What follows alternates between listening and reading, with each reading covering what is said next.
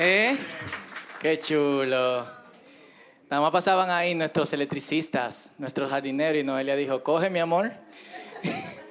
Como tú no haces nada de eso, pero estoy en proceso, en, proceso. Y hoy celebramos junto con todos nosotros que somos los eh, los padres, y aunque algunos de nuestros hermanos han tenido que viajar al interior a visitar a, sus padres, estamos aquí. Agradecemos que ustedes estén aquí eh, junto a nosotros para celebrar este tiempo. Y algo que yo le dije a las madres, se lo digo también a ustedes, los padres que están aquí. Todo lo que pasa aquí es hecho por sus hijos.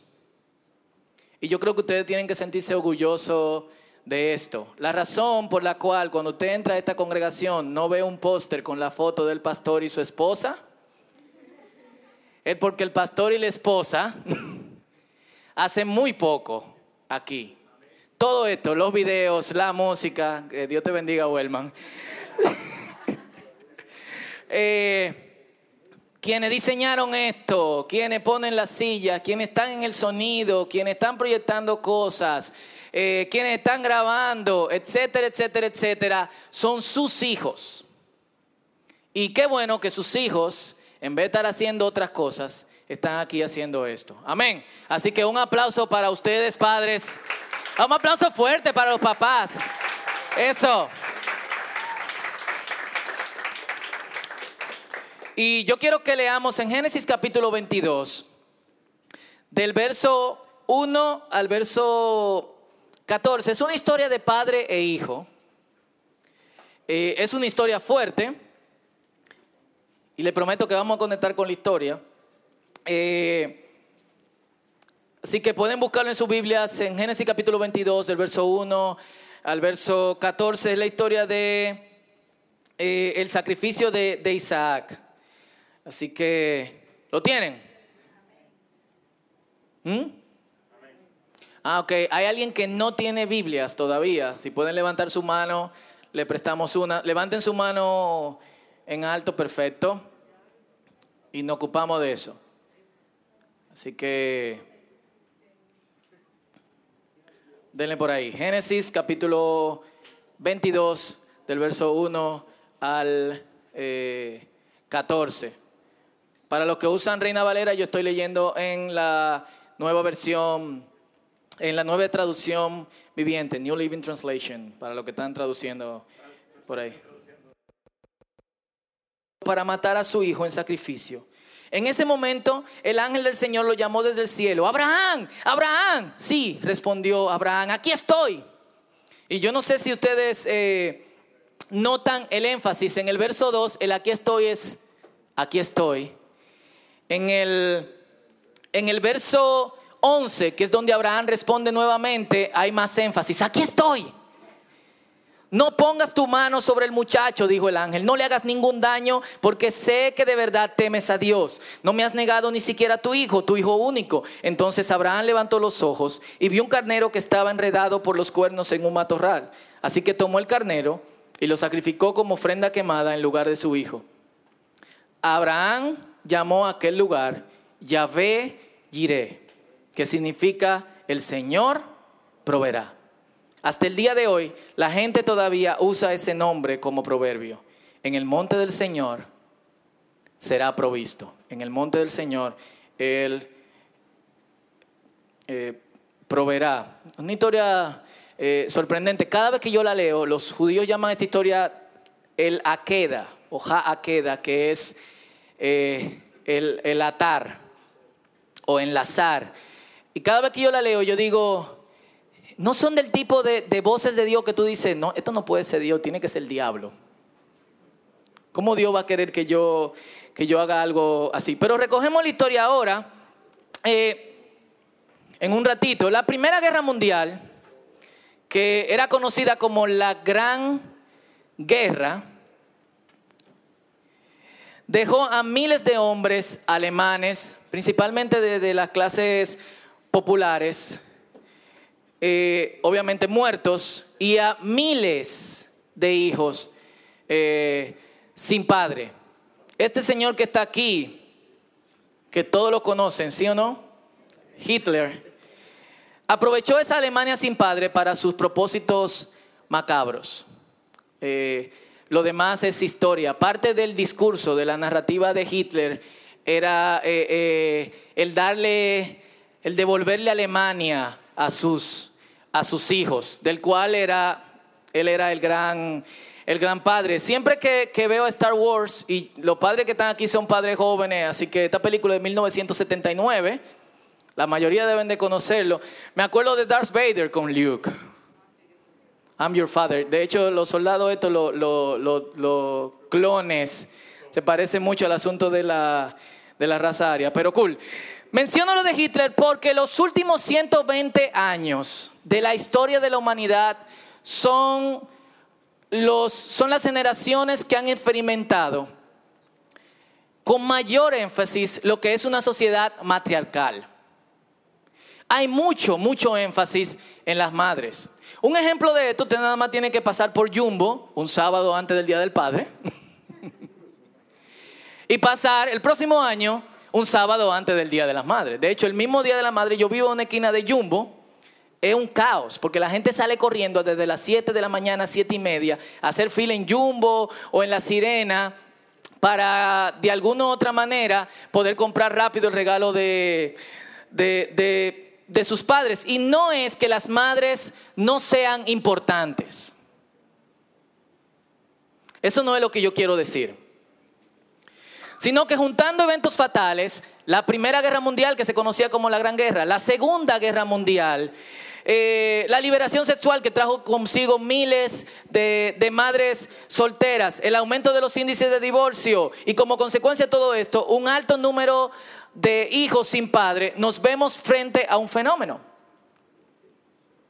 Las madres siempre fueron queridas como madres, como las que cuidan, como las que dan cariño, como las que pasan el pañito, pero los padres fueron eh, también queridos como los padres,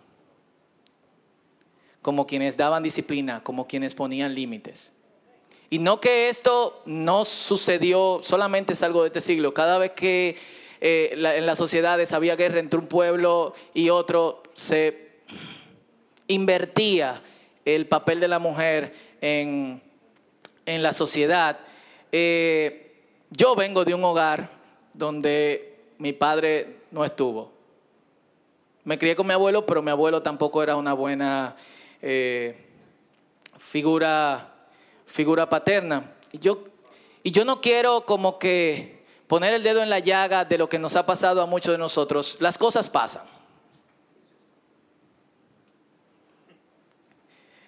Eh, pero no debemos evitar pensar en el desequilibrio que trae.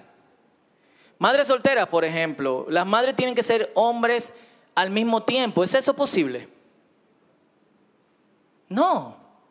O sea, yo no sé la cantidad de traumas que yo puedo tener. Yo le voy a contar un secreto. Yo me afeité con una tijera como hasta los 22 años. No me crece mucha barba. Pero yo no tuve un padre que me dijera. Yo no tuve un padre que me, dije, que me, que me enseñara a manejar. Eh, ¿Qué fue? ¿Tú tampoco? Ok.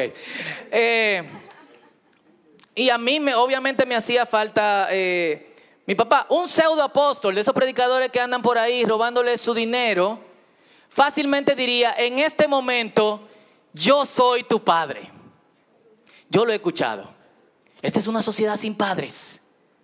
La mayoría de ustedes han, han sido criados en hogares disfuncionales. Quiero decirles que como ungido de Dios, yo soy su padre. Cada vez que ustedes oigan eso, yo quiero que ustedes piensen en dos cosas, en Hitler y en Darth Vader. full.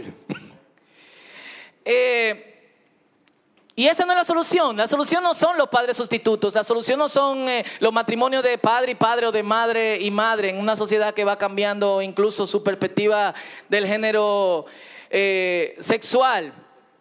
Y digo todas estas cosas porque yo tengo años trabajando con jóvenes, la mayoría de esta congregación son jóvenes, yo soy joven, ustedes son padres de gente joven.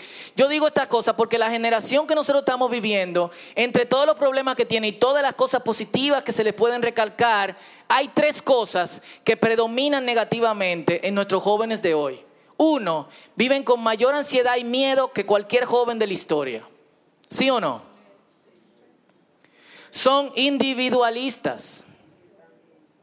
Full. Yo estoy chocado de las dos últimas actividades que he ido de amigos, donde gente, y perdonen lo que han escuchado esto de mí otra vez, donde gente que nos conocemos y que nos criamos juntos, un cumpleaños eh, o celebrando la bienvenida de, de un hijo, de repente nos encontramos en el mismo lugar y es como si fuésemos extraños, todo el mundo en su lado. Y yo soy un, a mí me gusta conectar a la gente y me gusta como que hablar con la gente y, de alguna otra forma como que sacar eh, conexiones. Y me da tanto trabajo como que pasar de un grupo que quieren estar entre ellos, o sea, entre su novio, novia, esposo, esposa, a otro grupo que también quieren estar entre ellos. Eh, y me sorprende lo mucho que la sociedad dominicana ha cambiado en ese sentido. Lo tercero es que no se comprometen. No hay compromiso. Y yo le agregaría a eso, son cómodos. Full. Eh, el, esposo de mi, de mi prima, le estaba contando esto a Luis ayer, él es gerente en una empresa de, zona franca y contrata a un muchacho que recién está terminando la universidad o está saliendo de la universidad. La primera semana este muchacho tiene que quedarse junto con toda la compañía después de las 5, que es la hora de cierre el, llamémosle mi pricuñado, el esposo de mi prima, se sorprende cuando este muchacho entra a su oficina con el celular prendido. Y él le dice, ¿qué pasa? Mi mamá. Ok. ¿Qué quiere tu mamá? Eh, ella dice que si yo tengo que quedarme más de las 5, yo debería de dejar este trabajo. Él le dijo, ok, pásame a tu mamá pero déjame decirte algo, es una decisión que tú debes tomar. Y si tú te vas de aquí hoy, que es algo que todos estamos haciendo y que de hecho tú vas a hacer comúnmente, si tú trabajas en esta empresa, tú estás despedido. Él habló con la mamá, la doña le dijo que cómo va a ser, que su hijo, que trabaja tanto, negado, lleno de paz y tan inteligente, el muchacho tiene que quedarse por encima de las 5 de la tarde. Él debería de estar en su casa a esa hora comiéndose la yuca con salami que su mamá le está preparando. Y yo no sé en qué quedó, él simplemente me, contó esta historia para hacerme, yo no sé por qué estábamos hablando de esto la semana pasada, eh, será que tenemos hijos pequeños y estamos en una sociedad complicada, eh, pero la gente es cómoda hoy, muy, eh, muy cómoda. Los padres de aquí todos pueden recordar toda la lucha que pasaron para llegar donde están. Y cada vez que un chamaquito dice, yo hago eso, confiéselo. Dios lo puede perdonar. Usted de la gana de decir, muchachos del caray. Y pensando en, en estas cosas, lo conecté con algo que, que, que, de hecho hablaba con alguien en estos días y que, que era muy común en las culturas antiguas. Es algo que a nosotros nos hace falta. Y escúcheme, porque quizá esto pueda ser mal interpretado, pero escúcheme primero y es iniciación.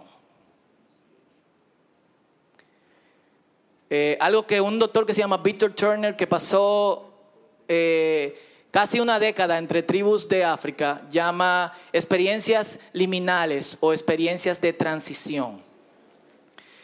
Eh, casi todos los jóvenes que están aquí vieron 300.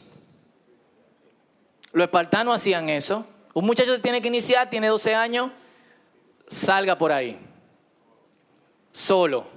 Enfréntese eh, a, la, a, la, oscuridad. Muchísimas tribus de África la tienen. Hace, hace años yo vi un documental de una tribu que como proceso de iniciación a los jóvenes que tienen 17 y 18 años, lo tatúan con un cuchillo a sangre fría. Y luego de que lo tatúan con un cuchillo a sangre fría, cuando se recuperan de sus llagas, estos muchachos están en un palo arriba, haciendo equilibrio eh, por un tiempo. Presten atención porque esto es lo que ustedes tienen que hacer con sus hijos. No. Voy ahí. Eh, los judíos tienen el bar mitzvah para los muchachos cuando cumplen 12 años, el bat mitzvah para las muchachas cuando también cumplen 12 eh, años. Los navajos tienen el navajo quinaalda, que es cuando las muchachas tienen la primera menstruación, la inicializan, le dicen ya tú eres una mujer. Y, y menciono estas cosas porque cada uno de estos procesos son y eran dirigidos por padres. Y las culturas más tradicionales que nos llevan muchísimos años de adelanto a culturas que somos poco tradicionales como las japonesas, entienden que tú tienes que, definir cuándo es el fin de una, de una etapa para entrar nuevamente en la, en la otra etapa. Por ejemplo, cuando terminó la Segunda Guerra Mundial, los japoneses se dieron cuenta de que muchos soldados podían integrarse a la sociedad. Ellos seguían pensando como soldados, tenían trauma de soldados y querían y reaccionaban como soldados. Así que se inventaron una ceremonia donde todos los que fueron a la guerra, ellos le decían, lo paraban y le decían, la guerra terminó. Hoy despedimos al soldado y hoy ustedes entran a la sociedad, son granjeros, son pintores, son esto, eh, son lo otro. Ahora, yo no estoy diciendo que lo que ustedes tienen que hacer para iniciar a sus hijos o a sus hijas es agarrar, ponerse un machete en la boca y salir por un monte con sus hijos a iniciarlo. No.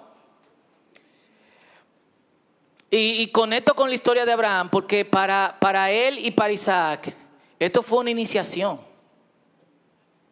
Abraham tiene 100 años esperando un hijo. Y el día que su hijo cumple, se cree que tenía entre 12 y 16 años, Dios le dice, dámelo. Algo estaba pasando que Abraham no entendía que tenía que soltarlo. Y cuando tú no sueltas, algo pasa en tu hijo que lo afecta por la eternidad. Y todos conocemos hijos que no han sido soltados. ¿Sí o no? Así que Dios lleva a Abraham en contra de su voluntad a algo que la mayoría pensara Dios no hace eso. Y le dice, sacrifica a tu hijo. En ese momento, Abraham sacrificó a su hijo, lo soltó. Estaba dispuesto a entregárselo a Dios. Pero la experiencia también fue una transición para Abraham, para Isaac. Isaac entendió, estoy suelto. Ya no va a haber el mismo cuidado de antes. Ya no, no, se acabó el, hey Isaac, ¿cómo tú estás? No me maltrate al muchacho, no me le hable así, no haga esto, no haga lo otro, no que si yo cuánto, no que si yo quién. Yo creo, padres, y, de verdad yo no puedo hablarle de crianza a la mayoría de los que están aquí, porque mi vasta experiencia solamente de cinco años como padre, mi hijo tiene cuatro, el año antes, eh, y es difícil, especialmente con varones, los varones son fuertes y te desafían, desafían tus límites. O sea, ¿sabes lo que tú dices a un niño? No tire la pelota y el niño hace. ¿Cómo que tú vas a hacer? Es el proceso de iniciación que usted necesita ahora. Estás iniciado. Eh, no. Eh, eh, nosotros necesitamos enseñar a nuestros hijos transición. Y en eso ustedes padres, yo padre, jugamos un proceso importante. Nuestros hijos están llenos de miedo, de ansiedad. Son individualistas, no se comprometen, son cómodos. Y necesitan la firmeza de todos nosotros como hombres para que aprendan a transicionar desde esto a lo que significa un hombre real. Como mujeres, para que aprendan a transicionar desde esto para ser mujeres reales. Y termino con esta frase. Un señor que se llama John Eldridge escribió un libro sumamente interesante, se llama Salvaje de Corazón, Wild at Heart. Él habla acerca de los hijos y él dice, cada hombre anhela una batalla que pelear una aventura que vivir y una belleza que rescatar. Y cada mujer, en lo más profundo de su corazón, anhela tres cosas. Hijas que están aquí me lo pueden hacer saber. Que son amadas, que juegan un papel irreemplazablemente importante en esa aventura y que ellas esperan que su belleza se descubra.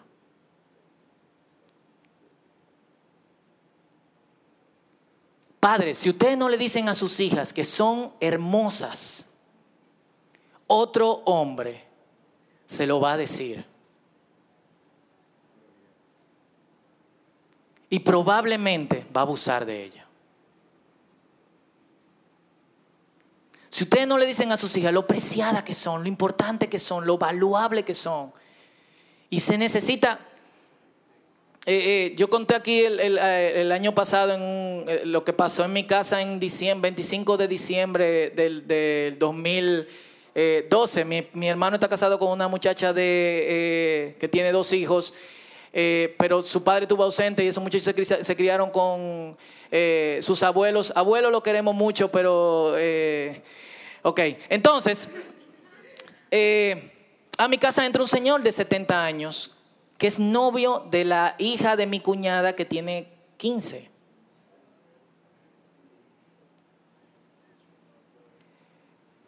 ¿Y qué ella está buscando en él?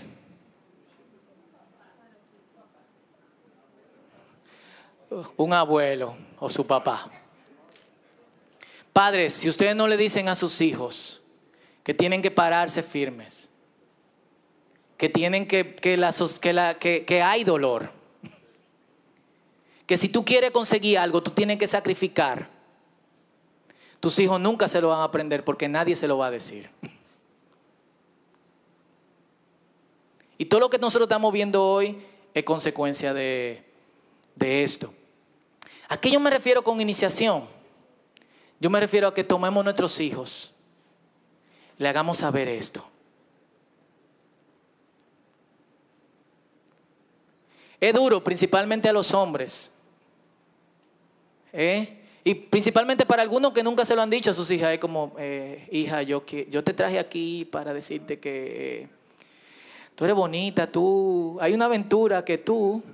Eh, ¿De qué tú estás hablando? Pero ese papel lo juegan ustedes. Ese papel lo juegan ustedes y esa es su responsabilidad delante de Dios. Ese papel lo juego yo. Eso es parte de, de la crianza.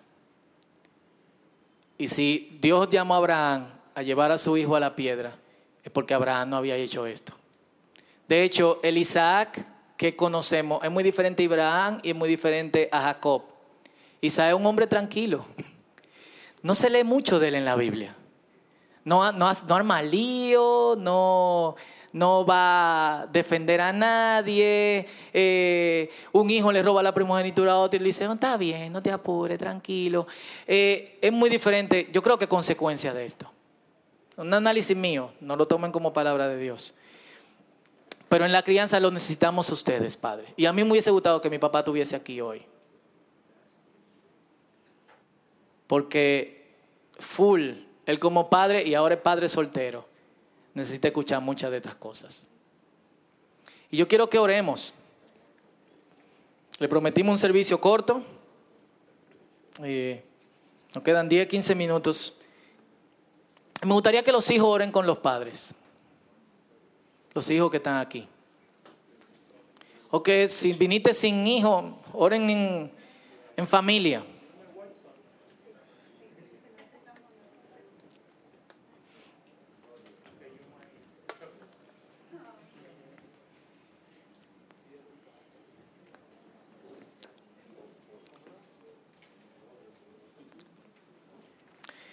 Y donde estemos, antes de que yo pueda dirigirlos dirigirnos a todos en oración.